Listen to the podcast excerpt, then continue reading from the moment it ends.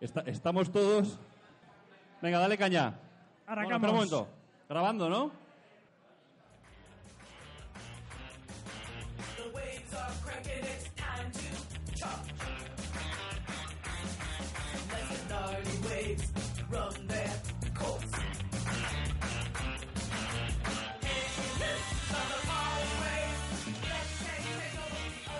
Buenos días.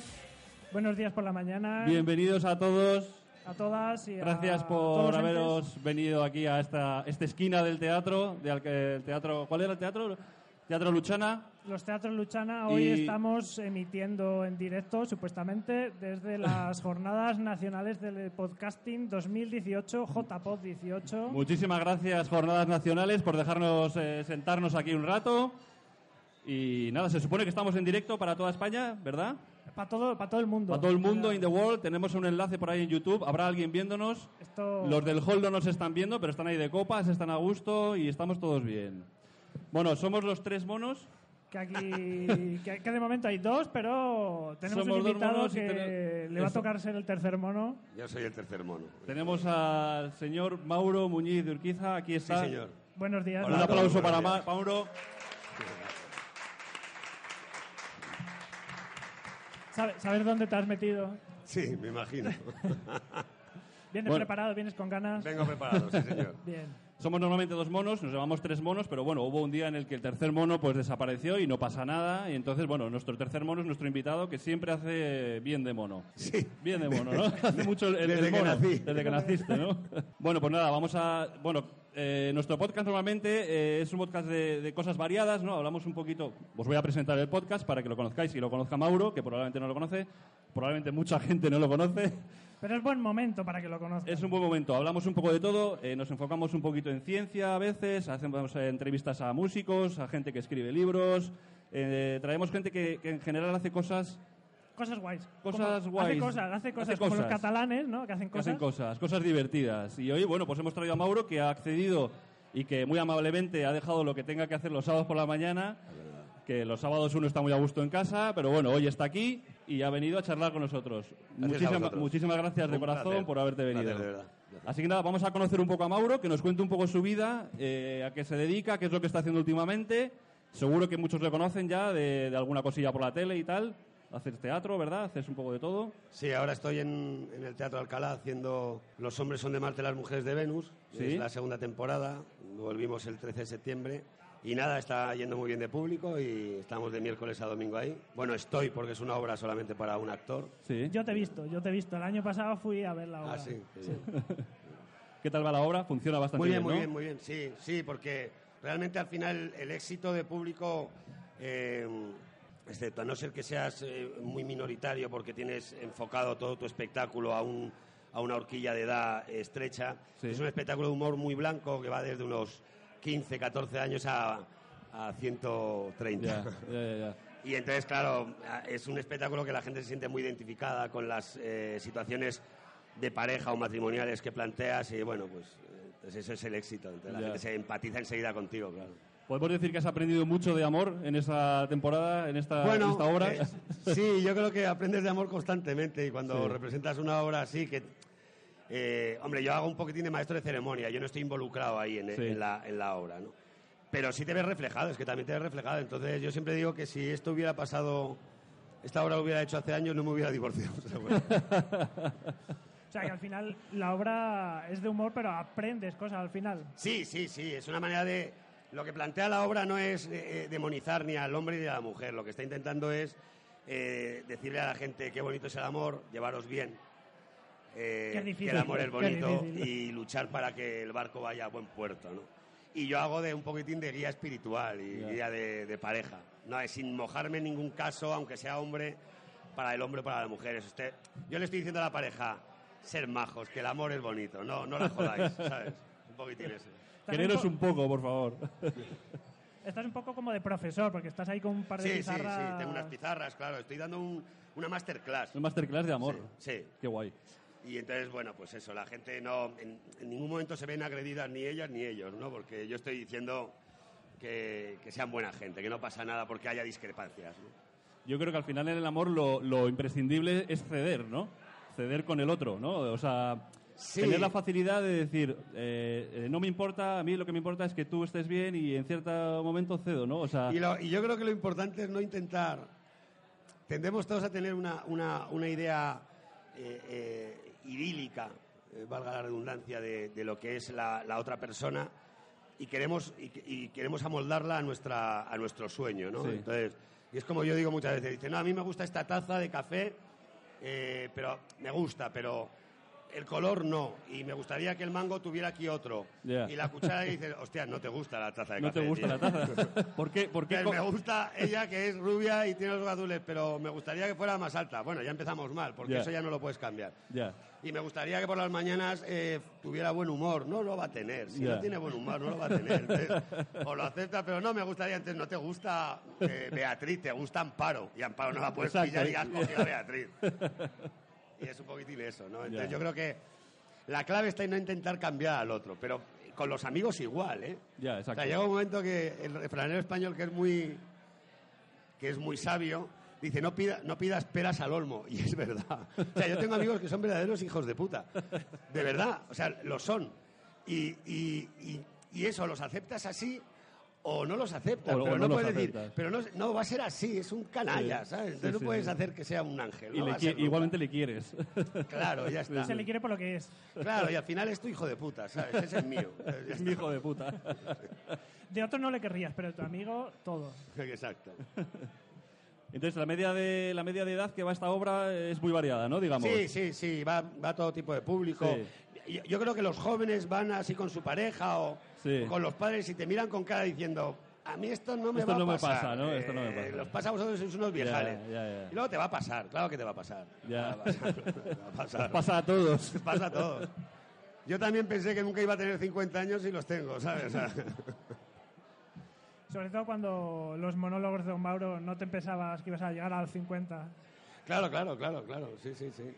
Y luego los monólogos no tienen nada que ver, pero el monólogo de stand-up, o sea, yo cuando yo soy Don Mauro en, cuando hago monólogos de stand-up, eh, yo sí que estoy involucrado, es decir, yo hablo desde el dolor de la pareja, del dolor del hombre, del dolor de Mauro en la sociedad, etcétera, etcétera. Eh, en, en la obra esta yo soy un mero, eh, un mero intermediario para que os llevéis bien, es diferente. Ya, ya, ya. Eh, hay una entrevista en YouTube que te hacen acerca de esta obra y tal, y ahí hablas un poco de- del humor en España, ¿no? Sí. Ahí afirmas que en España no, no hay humor, hay chistes. ¿Qué, No, quiere- no lo- qué quieres decir con, No, pero, no, humor? pero yo no estoy en contra del chiste. Ya, ¿eh? ya, ya. A mí me parece que el chiste joder, es, Es muy una... español. No, no, y defiendo a todos los que cuentan chistes. Sí. No, en ningún momento hay una especie de... eh, de eh, ¿Cómo se dice? De mm, una cosa supremacista de, de decir, no, yo soy monologuista de stand-up, tú Sí. eres cuenta chistes. No, para nada. Pero creo que no hay sentido del humor. No hay sentido del humor y, es, y, y de verdad vivimos una sociedad ahora mismo que es terrible con la libertad de expresión. Ya, Porque todos los colectivos se enfadan. ya. Ahora ya no ya, puedes ya. hablar de las feministas porque se cabrean, de los gays tampoco porque cuidado, de los musulmanes, cuidado que a lo mejor te ponen una bomba, de los no puedes hablar de nadie. De la religión católica sí, pues ya se han acostumbrado, entonces ya hacen. O sea, entonces yo creo que nosotros mismos... Pero nos- no puedes hablar de la derecha, se mosquea Pablo Iglesias y habla de la izquierda. se- Exacto, sí. Yo puedo hablar de lo que me dé la gana, de lo que me dé la gana, y en un escenario mucho más. Y si te gusta, pagas la entrada, y si no, no pagas la entrada. Y lo puedes criticar desde tu foro público y tal. es. Pero prohibírmelo, no. Mira, a, a mí me pasó una cosa terrible, ¿eh? Eh, No voy a decir la marca de la bebida, porque se pueden enfadar.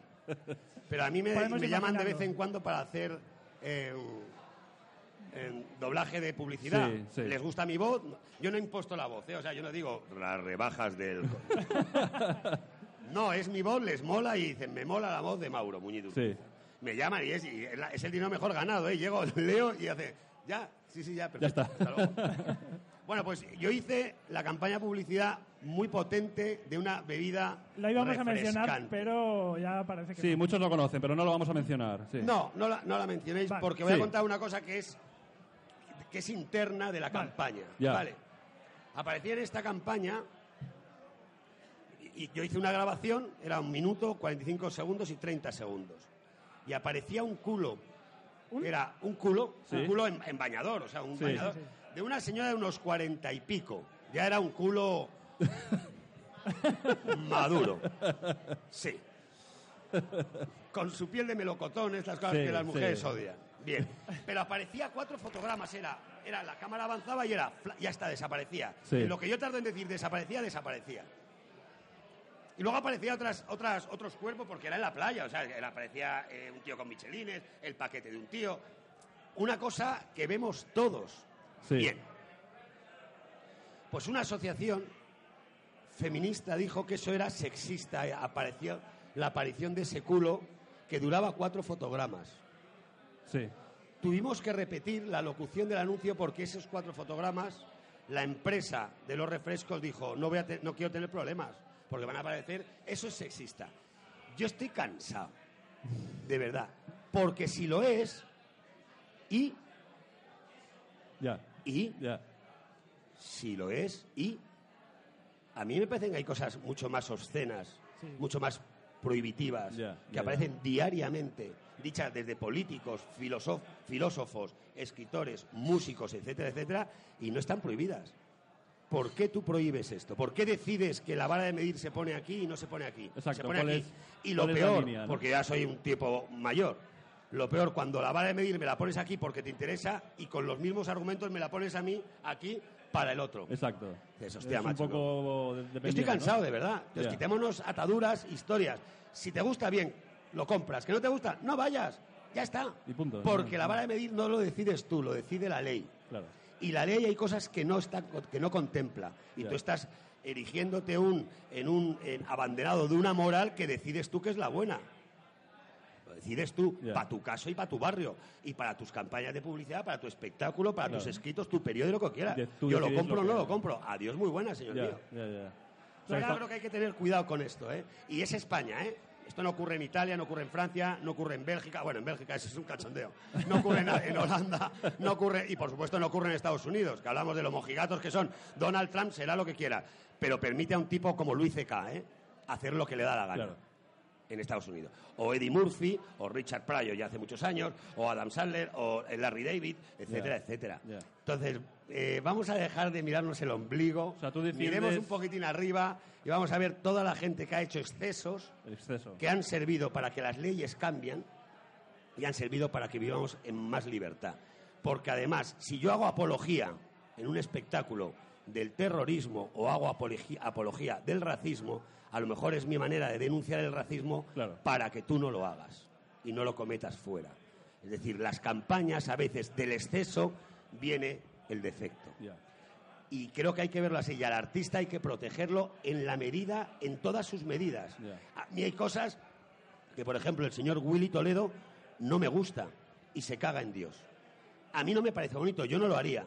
Porque hay gente que es católica y dice, mira, a mí Dios, cagarte en Dios es cagarte en mi padre. Yo no lo voy a hacer, pero defendería que él lo hiciera, aunque yo no lo hiciera. Pero yo no me cago en tu padre. Bueno, pues defiendo a Willy Toledo. Y lo digo públicamente, lo defiendo. ¿No me parece bonito? ¿Yo no lo haría? No, porque soy muy educado. Pero defiendo que él diga, bueno, pues a ver, lo malo y lo que yo dudo es que si yo me acerco a Willy Toledo y le digo, me cago en Mahoma, él lo No. viera con la misma consideración. Exacto. Y a lo mejor si le digo, me cago en tu padre, no me diera una hostia. Entonces, el católico, si tú te cagas en Dios, para el católico es su padre. Entonces hay que respetar todo. Pero insisto, Willy Toledo, o a- eh, le dices, me cago en Pablo Iglesias o me cago en el puto padre de Maduro, y Willy Toledo a lo mejor te suelta un cabezazo. Y tú dos minutos antes estás cagado en Dios y en la Virgen. Cuidado con esto. Y esto suena un poquitín fuerte, dicho aquí. Son las 12 de la mañana, pero es mi manera de pensar. O sea, y creo que hay que que tú- proteger a todos. Yo, desde la educación y el respeto, jamás pitaría un himno, jamás quemaría una bandera. ¿Tú lo haces? Allá tú, amigo. Luego aguanta que te quemen la tuya, ¿eh? Cuidado. O sea, has- digamos- Y las espaldas, como decía mi padre, para ser un buen, pe- eh, un buen pegador tienes que ser un buen encajador, ¿eh? ¿Tú has, has cambiado algún monólogo por quitar algo para no ofender? Nunca, nunca. Lo que se han hecho es no contratarme. Claro. Se hecho aquí, no. han dicho, tú aquí, ah, tú aquí no, ¿no? No, nunca, nunca. Tampoco me lo han pedido, ¿eh? No me lo han pedido. O sea, podríamos decir que Mauro defiende un humor de exceso, pero sin llegar a la ofensa, o puedes ofender, pero no pasa nada. No, puedes ofender, puedes hacer lo que quieras. Yo, yo no lo haría. Yo, yo soy un tipo educado, entonces intentaría no ofender a un colectivo, sobre todo gratuitamente. Otra cosa es que yo diga las verdades de ese colectivo. Yo creo que... Y te ofendes porque te llamo gordo y estás Claro. gordo, tío, no, no te ofendas. O sea, te estoy, te estoy diciendo lo que eres, eh, es así. Pero yo haría, in- yo no, yo intento que la gente diga lo que quiera. Luego yo lo compro o no lo compro, voy o no voy, eh, compro el libro o no compro el libro, o quito o quito o, o no quito el canal es de televisión. de la persona que es la consume- decisión tuya. Ya. Lo que pasa es que yo me pregunto siempre, cuando alguien tiene un exceso es, ¿tú desde tu colectivo aguantarías que otro hiciera el mismo exceso contra ti? Y es cuando lo dudo, porque me han demostrado a través de la historia sociopolítica de este país que no es verdad. La izquierda cuando se caga en la derecha, cuando tú te cagas en ellos, hacen, no me ofendas. ¿Cómo? Ya, ya, ya. Entonces, cuidado. Entonces, hay, todo esto hay que, hay que mirarlo con mucha reflexión. Ya. Y yo reflexiono mucho sobre esto. Entonces, ¿voy a proteger a Willy Toledo? Claro que sí, que vaya a la cárcel porque se caga en Dios, me parece infame. Ahora bien, ¿me llevarías tú desde tu poder si yo me cago en tu puta madre? Claro. a ver qué pasaría. O lo defenderías con la misma virulencia y con la misma vehemencia si yo, tú cagándote en Dios, yo me cago en Mahoma. Ya, lo ya, ya, dudo. no. Es que lo dudo porque a mí me ha sí. enseñado la historia que no es así, que cuando tú has hablado de unos dicen, no hombre, se van a ofender. ¿Cómo? Y no tienes los mismos cuando tú haces un espectáculo, que hubo un, no sé si acordáis, en, en- en Madrid hubo un espectáculo de teatro hace muchos años que decía, me cago en Dios. Entonces lo retiraron por ofensas, no sé qué, porque estaba escrito ahí. Pues con las mismas, el señor Zapatero sobre unos chistes sobre musulmanes dijo, no, no conviene. Joder, macho. ¿por Realmente, qué? el problema yo creo que en el humor, cuando haces una crítica, es que la línea entre parecer una crítica o parecer una ofensa es muy delgada, ¿no? Pero sobre que todo puedes- eh, también depende del que se siente ofendido. Exacto, si tú te ofendido, yo lo siento mucho. Lo que pasa es que no voy a hacer nunca, eh, voy a intentar... A ver, hay que diferenciar lo que es un espectáculo de lo que yo estoy aquí. Yo voy a Ya, tu ya, casa, tú me llegas a mi casa y yo no cojo, si veo una foto de tu abuela y digo, la voy a quemar, porque es un símbolo. Pues a lo no mejor- es más que una foto. Tú dices, hostia, Pues es mi abuela, tío. Pues te llevas una leche a lo mejor, ¿no? Claro, claro. Hombre, y que también hay que entender que el co- cuando estás en un espectáculo de comedia, pues estás haciendo comedia. Tampoco hay que indignarse por todo, Eh, cualquier a- cosa. No sé si habéis visto aquí eh, la película El hundimiento, sobre los seis últimos días de Hitler. Bien. Sí, Tú ves la película sí, sí. y hay un momento, a mí me pasó por lo menos, que Hitler te calla hasta bien. Que Sí, dices da hasta tú, "Hostia, pena, sí, pasa miedo, sufre por los niños, luego los mates, un cabrón. Pero, pero hay un momento que empatizas con él porque es un tipo em, humano. Se convierte, la bestia se convierte en algo humano. Entonces hay un momento en que nadie le acusó a ese tipo de hacer apología del nazismo. Claro. Nadie. ¿Por qué a mí me acusan de hacer apología de? ¿Por qué me prohíben hacer? ¿Por qué? ¿Por qué prohíbes a Mongolia hacer un espectáculo? Ya. Edu Galán es uno de los tipos, y Darío Adante uno de los tipos más brillantes que yo conozco. Y tiene un espectáculo ofensivo, seguramente. Hazlo, no vayáis. Yo voy, porque a mí me gusta mucho. Claro. Ya, ya. Entonces, diferenciemos, no existirían. También eh, dijo hace muchos años un imán que Salman Rushdie había hecho unos versos satánicos que iban en contra de Mahoma. Hostias, le dijo eh, eh, a todos los terroristas, hay que matar a Salman Rushdie. Y este tío se escondió con su familia en cuevas, fue hasta que ya hace nada han dicho que no era tan malo, que ya dejar de perseguirlo. Y el otro ha dicho, gracias, eh, gracias. Escondido 30 años. Pero ¿quién es ese imán de los cojones para decir a este hay que matarlo y quién no? Ya. ¿Pero quién? Bueno, pues tú estás haciendo lo mismo, no desde, la, desde el delito del asesinato, pero sí desde la censura de esto es ofensivo para el colectivo feminista, esto es ofensivo para el colectivo de las lesbianas, esto es ofensivo para... Perdona, joder, y quitáis cuatro fotogramas de un culo que es un culo que vemos todos los días de una paquita de la playa con el- la tortilla de patata. Sí. Por favor. No tiene sentido, desde luego. No Sí, tiene sí, sentido. y sobre todo no tiene sentido que lo decidas tú. Ya. Pero ¿quién eres tú para decidirlo?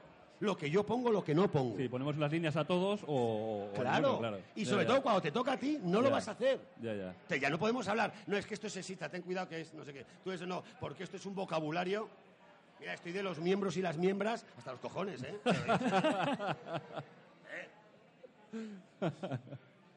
O sea, que digamos que entonces en las España... portavozas. Las ¿Perdón? portavozas, sí. ¿Portavozas? En ese sentido... hemos vuelto locos, ¿eh? Ya, ya, vuelto locos, Sí, vale. Sí, sí, vale. y nos estamos cargando el castellano, ¿eh? Que tiene una cosa que se llama neutro, ¿vale? Aunque termine no, ¿eh? Yo creo que, bueno, quizá, claro, eh, ahora mismo estamos viviendo un momento en el que cada colectivo está luchando por su causa, ¿no? Eh, Pero me parece estupendo. Sí, sí, sí, sí, claro. Pero digamos que es eso, que en España parece como que estamos en un momento como muy moderno, de mucha libertad, de mucha tal, pero como decías, en otros países no se paran a tener esa, ese, ese, que no hay tanta ese libertad, que no sabéis la cantidad de censura, la autocensura que hay. Que hay cosas que en la sexta no se ponen. Que hay cosas que en la uno no se ponen. Que hay capítulos, yo tengo amigos guionistas que trabajan en series de capitu- en, en- en series de televisión y tienen que hacer 12, 13 versiones de un capítulo porque se enfada este, se enfada este, otro no, un sacerdote no puede decir esto, no. Esto no ocurría hace 20 años, ¿eh? Ya, Nos ya. hemos vuelto locos. Y yo voy a reivindicar siempre la libertad, absolutamente, e incluso el exceso de libertad, desde la ofensa. Bueno, esto va a ayudar a que seamos mejores, no a que seamos peores, nunca, nunca. Es más obsceno ver a ultras llegar aquí a Madrid, del Brujas, meterse con señoras rumanas que están pidiendo en la, en la Plaza Mayor. Eso sí que es obsceno y lo ponéis en televisión. Y, y- y la FIFA no dice prohibido este equipo. Ya.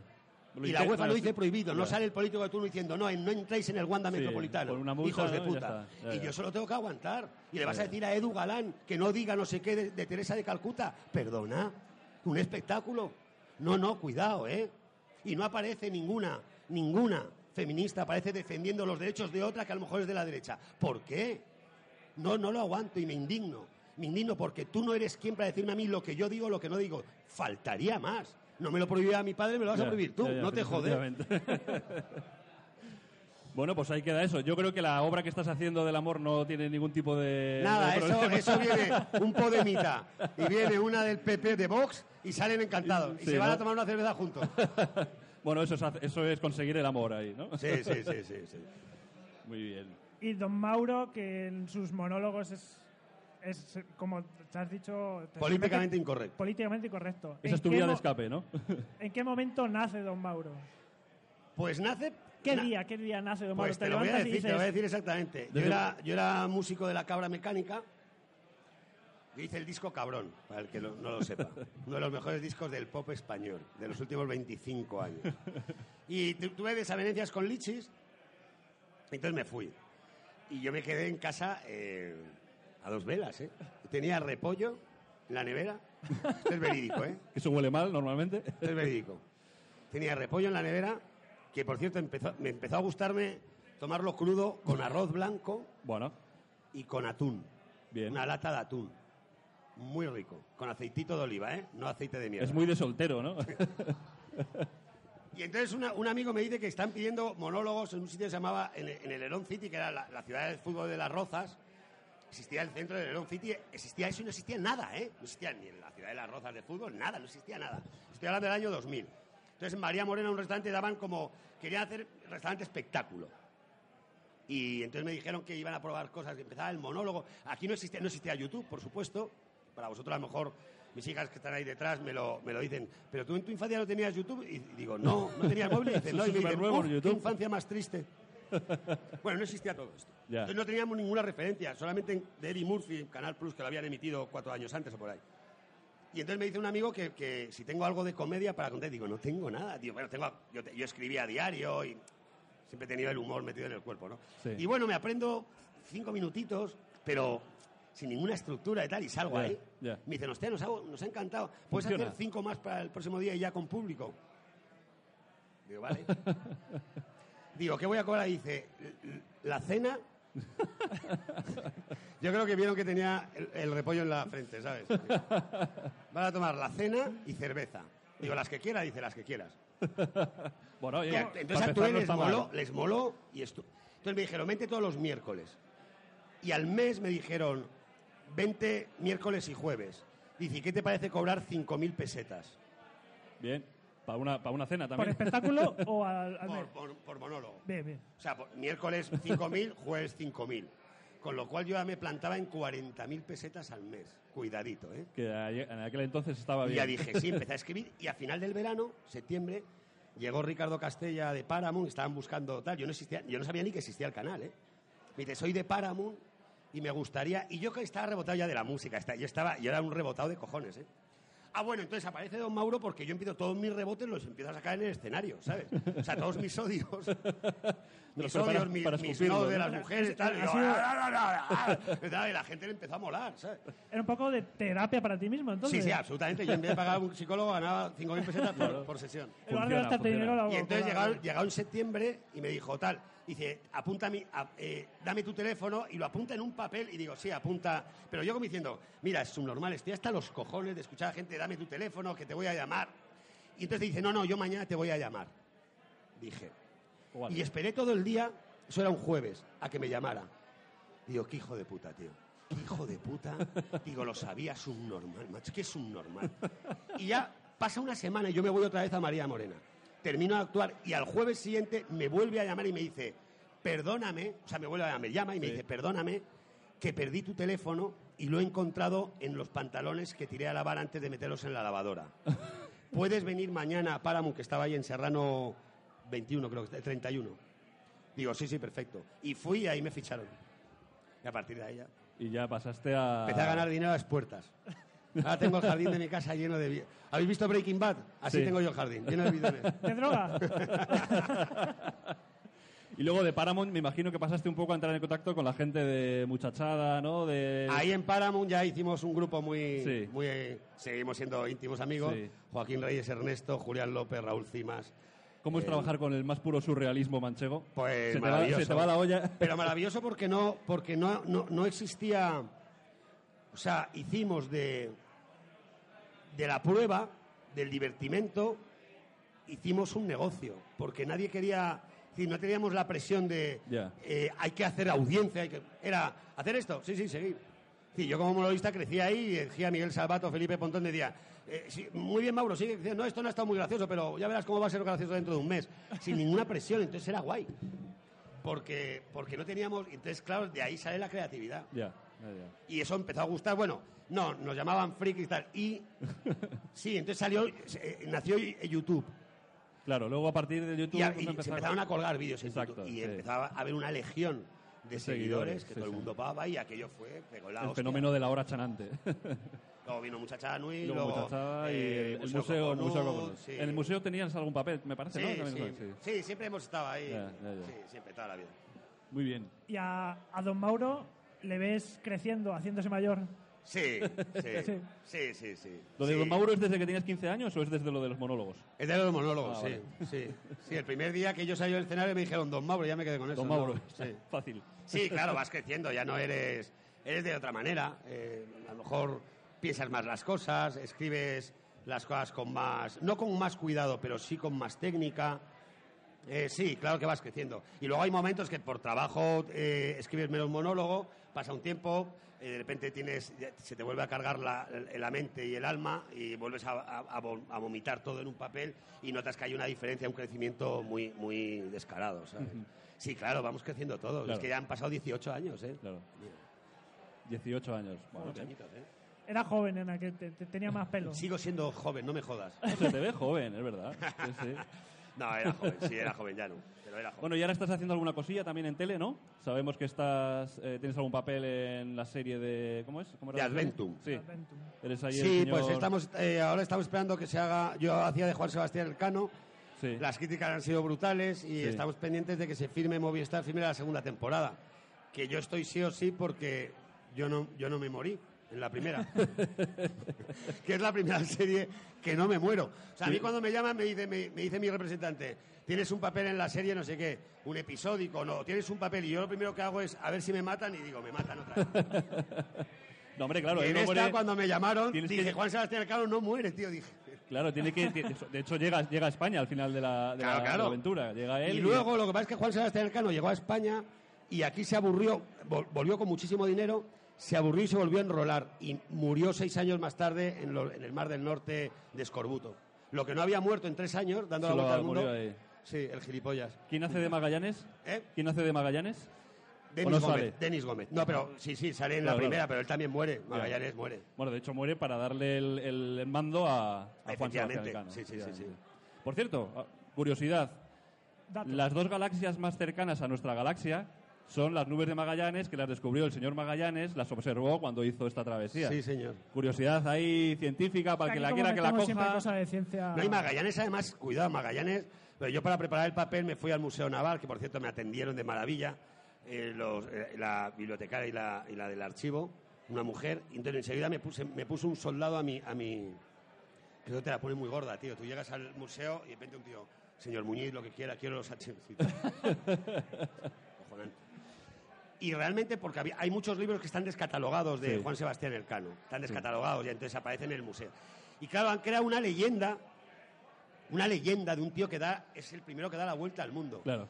Pero el genio de esa expedición no es Juan Sebastián Elcano, es Magallanes. Hombre, claro, ese fue el Que que, es la, portugués. el, que la, el que la inició Sí. fue él, ¿no? que además Magallanes le vende la moto al rey Juan de Portugal y el rey Juan lo desprecia y él como venganza es un poquitín lo de Luis Enrique con el Madrid. El Madrid lo echa y él se va al Barcelona y se hace más catalán que ninguno. Pues igual.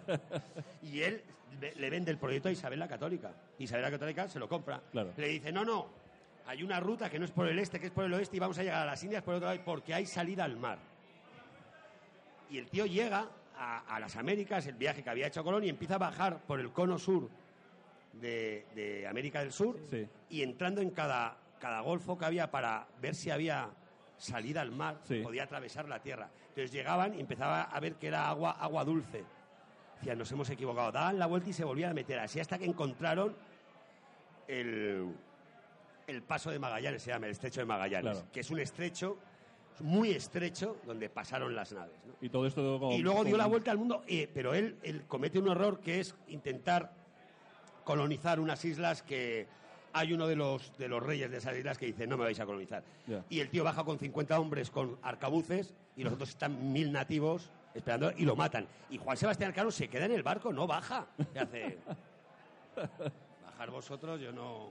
O sea que... Cara, era un cara, el genio es Magallanes que dijo, se unen, la tierra es redonda y se unen los marinos y Juan Sebastián Elcano no sabían eso. El genio es Magallanes y aquí se ha vendido que es Juan Sebastián Elcano. Y la serie es muy bonita porque cuenta la historia de, de esos viajes de Magallanes, de Juan Sebastián Elcano, desde el lado humano, de todas las miserias, es decir, hace 500 años. Entonces aparece un Juan Sebastián Elcano que no es el, el rey, el- no es el Cid, ¿sabes? No es el Cid campeador, no es una leyenda, no es. Thor. Es Juan Sebastián Elcano que es un miserable de tres pares de cojones, con toda la grandeza que también tiene la miseria, ¿eh? Cuidado. Y él vuelve y es nombrado la, el primer- la primera persona que es real que da la vuelta al mundo. O sea que nosotros le hemos dado ese carácter de leyenda y de... Claro, porque España Porque y- nos interesa, claro, ¿no? y Claro. a todos los países, ¿eh? todos Bueno, los países, todos, sus héroes claro. han hecho, lo han, han hecho Claro, leyenda, ¿eh? sus héroes. ¿eh? El general Custer, los americanos, etcétera, etcétera, todos los países. todo. Pero España lo hace. Y ahí contamos en la, la historia de un ser que sí, que dio la vuelta al mundo, pero que es, eh, era un marino, era un marino como pueda ser otro. Sí, sí. Y eso sí que eran aventureros, ¿eh? Eso, cuidado, ¿eh? Esos no se iban con la, No se iban con con la la quechua, ¿eh? No se iban con la quechua ahí a... Y todo esto con barquitos de vela, eh, rústicos. Oye, ¿podríamos decir que Zero Gram es probablemente el canal español con mejor contenido ahora mismo eh, funcionando? O Te ha metido ahí a no, que no- te no- mojes. no hace falta que te mojes, pero digamos que están haciendo algo bastante interesante, ¿no? Pues mira, voy a, voy a contestar una cosa. Vamos a ver. No puedo contestar bien porque hay una cosa que está con mis abogados vale, y no, no me parece el mejor canal. vale. Perfecto. Ahí, Me gusta ahí- mucho ahí Netflix. se ha quedado. Ahí queda eso. Y Ahí queda HBO. eso. Mauro dice todo lo que Me encanta Netflix decir. y HBO Movistar. y aparte, os tengo pirateados, joderos. Y además de, de las series también estás, sigues con, tu, con tus monólogos y en el, en el Beer Station. En el Beer Station, sí señor, tenéis que venir. Beer Station que está en la Cuesta de Santo Domingo. Llevo ahí también 18 años. Las paredes están envejeciendo conmigo. Espectáculo con, con música. Reciclado, con música. Yo toco el piano, sí. Bueno, ya os lo he dicho que antes tocaba. Sí, nada, me lo paso muy bien. Es mucho esfuerzo porque muchas veces termino, bueno, to- muchas veces no, todos los domingos termino en el Teatro Alcalá y voy a hacer el monólogo ahí a las nueve y media. Muy bien. Estoy hasta las once y media y. Pero lo disfruto y, y es un trabajo honesto, noble, Claro. eh, eh, leal conmigo mismo. Unas veces gusta mucho, otras veces no gusta nada, pero ¿Te gusta volver a, a la música? Sí, Sí, además de, de hecho la partí un poquitín porque termina rebotado, entonces intenté aunar de alguna manera Em, Yo tengo una amiga que fue alumna tuya en Griñón, Sí, señor, en Griñón. en Griñón. eh, fuerte, tío. Que fue en, el- en la escuela municipal. Claro. ¿Cómo y, se llama? eh, Regina, verdadero. El caso Si, es la- que, si la ve- si le veo la Sí. cara, La veo, la conozco. el caso es que me dijo que porque no tenía ella oído musical, que si no le hubiese gustado seguir en la música porque lo dabas bien. O sea que... Me, me gustaba mucho dar clase. Bueno, para que no lo Y no, sepa, y no descarto volver a dar clase. para que no lo sepa, Mauro toca el piano, ¿verdad? Sí. Concretamente, ¿no? ¿O no? Toco el ¿Tocas piano de cosa? cojones, además. El piano de cojones, eso es. Qué lástima que no tenemos un piano aquí hoy. Oye, Mauro, ¿escuchas podcast? Em, no. Muy ¿Sabes, bien. sabes qué es No. podcast? Ahora sí, no, lo- me encantaría, pero no, no, no, no, no lo escucho. Me Bueno. encantaría, pero sí es cierto que yo estoy ya. em, mira, yo notaba hace muchos años. eh, mi padre, yo le- el primer, el primer vídeo que llegó- entró en casa era un Betamax. No sé si os acordáis de eso. Sí, sí, sí, claro. Betamax es, o sea, es vídeo, tío, pero tenía yo 20, 21 años, ¿vale? Y yo recuerdo que mi padre me decía, Maurito, a mí me cae me llama Maurito, Maurito, ponme, ponme la película. Y yo decía, joder, papá, macho, no sabes enchufarlo, ponerlo, el mando, pa, pa. Y me decía, no, no, sé otras cosas, esto no. Me lo pones bien, que no me lo quieres poner, pues no veo la película. Me digo, bueno, vale. Y yo, "Sí, será imbécil, no me jodas, tronco. Si es meter la puta película, poner el canal AV, AV, que eso era el canal AV, la televisión, no sé qué, y ya enchufa y pones play, y ya se ve la puta película. Vale. No, no sé, vale. Y yo en ese momento decía, hostia, mi padre es imbécil. Bien. Ha llegado ese momento. Denver, Colorado. 35 años más tarde. Mis hijas, papá, esto se hace así y, y hacen. Nos pasa a todos, efectivamente. Dices, no, no sé, mm, házmelo tú si quieres. Me pasa exactamente lo mismo. Seguro que tus hijas Entonces están... cuando me dicen podcast, no sé qué, te metes en el enlace, del enlace lo Te pinchas, descargas lo llevas a no sé qué, y luego lo puedes enchufar aquí, sale en televisión, no sé qué haces.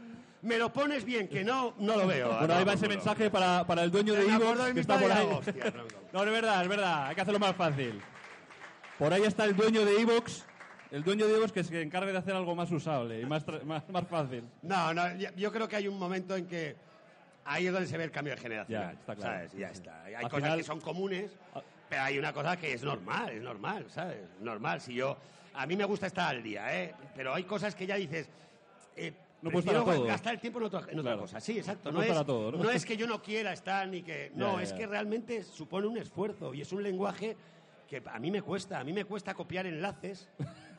Por ejemplo, a mí me cuesta, es de coña, pero a mí me cuesta en Facebook, yo veo una cosa que me mola y hago, hostia, lo voy a, entonces digo, no, primero guardar en vídeo, guardo en mi, en mi, lo guardo, y ahora, y, y digo, pongo eh, eh, Compartir. aplicaciones y pongo guardar, no sé qué tal, copiar enlace, digo, copio, y ahora yo esto si lo meto en el WhatsApp y lo pongo, y pone pegar y digo, bien, y hago pa, y digo, pero tardo cinco minutos.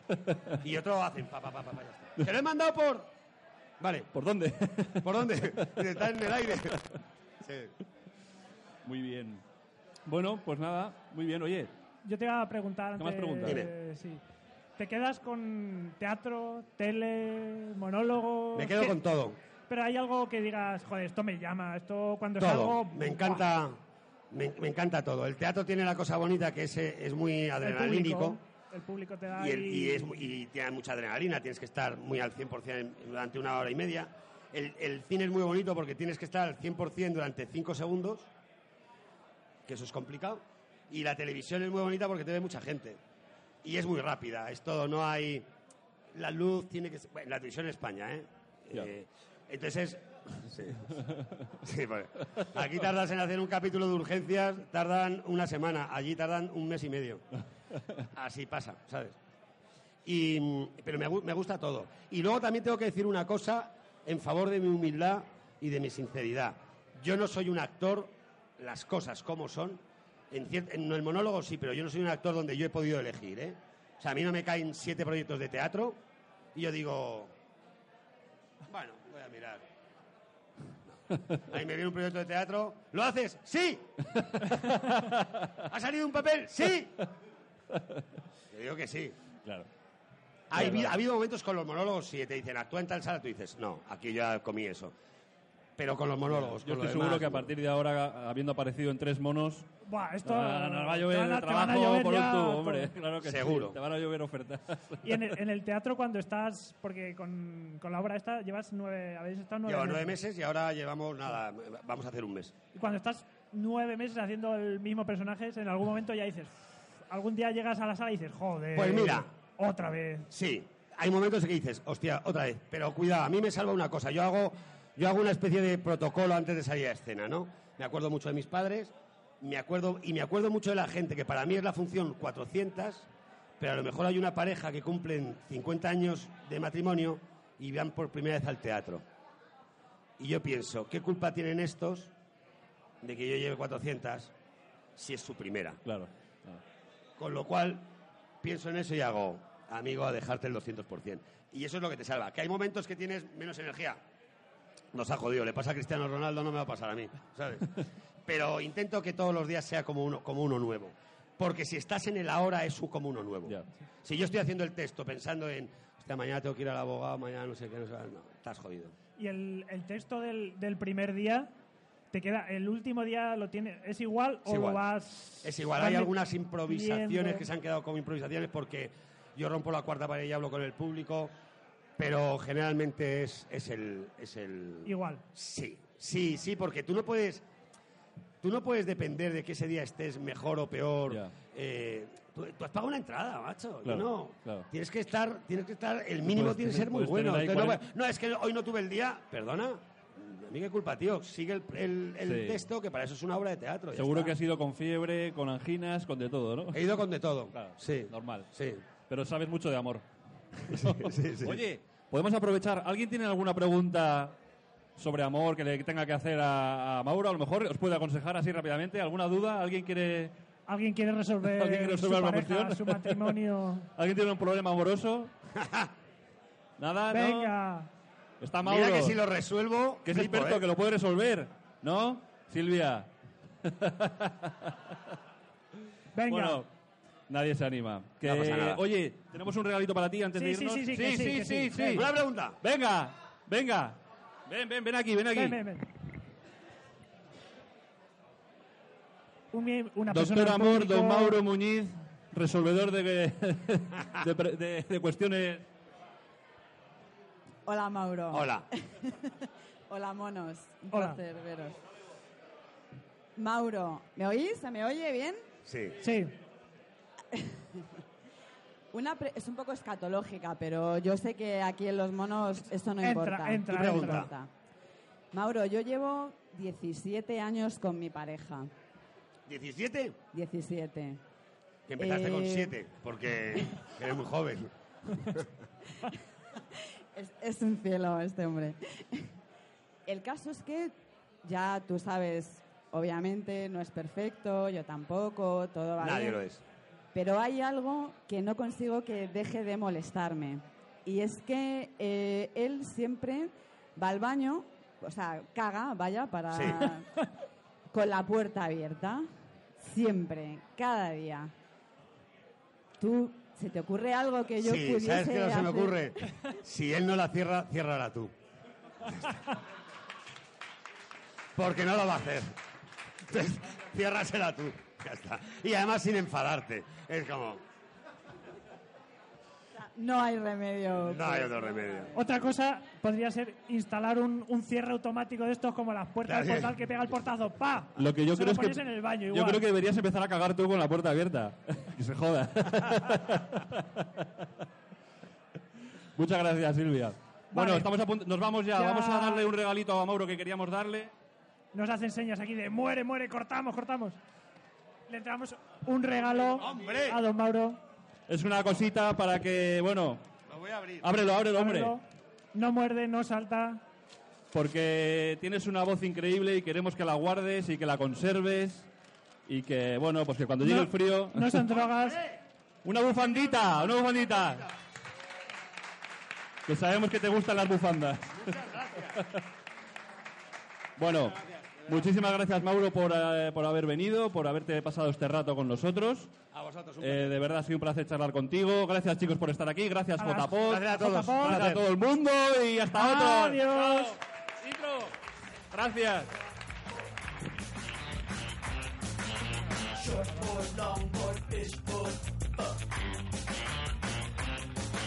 The waves are cranking, it's time to charge.